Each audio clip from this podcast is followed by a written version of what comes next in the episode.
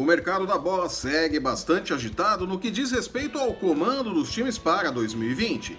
Pregando um discurso de modernidade e mirando o futuro, o Palmeiras atirou no passado e trouxe Vanderlei Luxemburgo de volta. É! Sucesso no Alviverde no final dos anos 90 e início dos anos 2000, clube e treinador esperam repetir a parceria de sucesso no passado. Cobiçado no Brasil, Jorge Sampaoli segue esnobando e explicando por que não fechou com nenhum clube brazuca. E com Rogério Ceni fora do mercado, Santos, Atlético Paranaense e Atlético Mineiro seguem procurando um treinador para 2020. Eu sou Flávio Soares e estas são as minhas caneladas para o ganhador.com.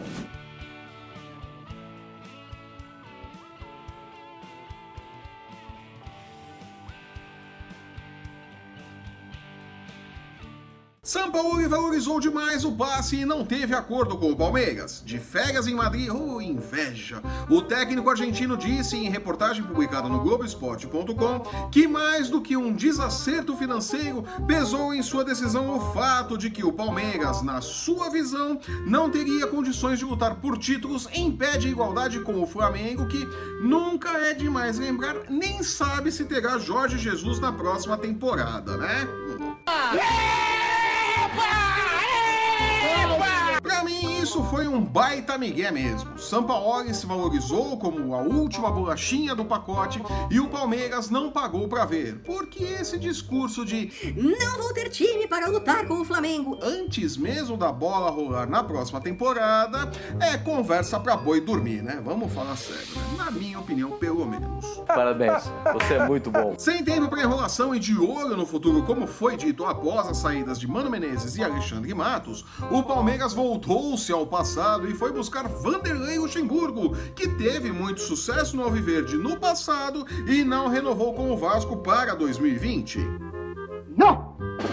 O bom trabalho feito pelo professor no Cruzão, Cruz Maltino, desculpe, inclusive fizeram a diretoria do Palmeiras enxergar com novos olhos uma possível volta do treinador que, é sempre bom lembrar, não fez nenhum grande trabalho desde sua passagem frustrada pelo comando do Real Madrid.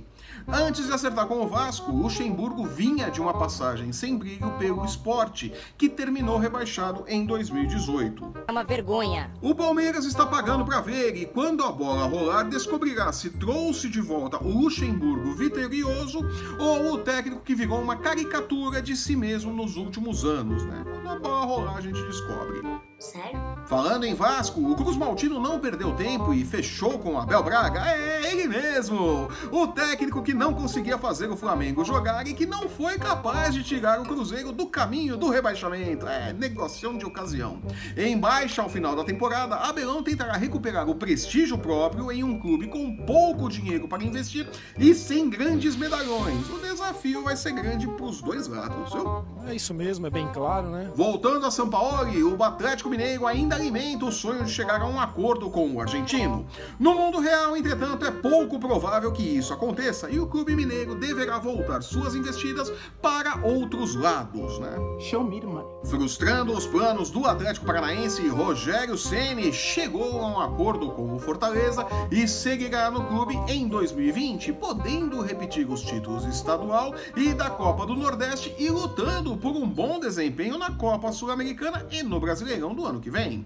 O Furacão, por sua vez, volta os olhos para o mercado e Roger Machado, que fez boa temporada no Bahia, é um nome que agrada para comandar a reformulação do Atlético Paranaense, que, além da saída do técnico Thiago Nunes, deverá perder boa parte de seu elenco campeão. É, não é fácil não, né?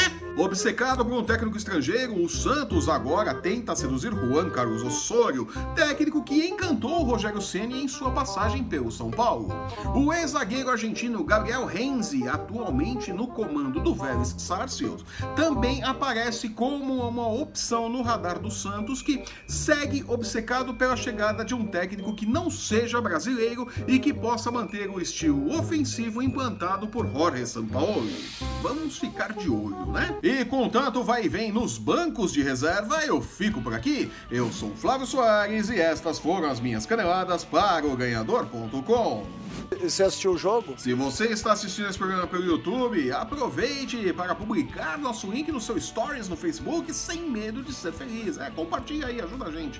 Aproveite também para deixar o seu curtir, seu comentário, assinar e compartilhar o nosso canal para não perder um lance do seu esporte favorito e nem as nossas dicas de apostas. É, sempre tem.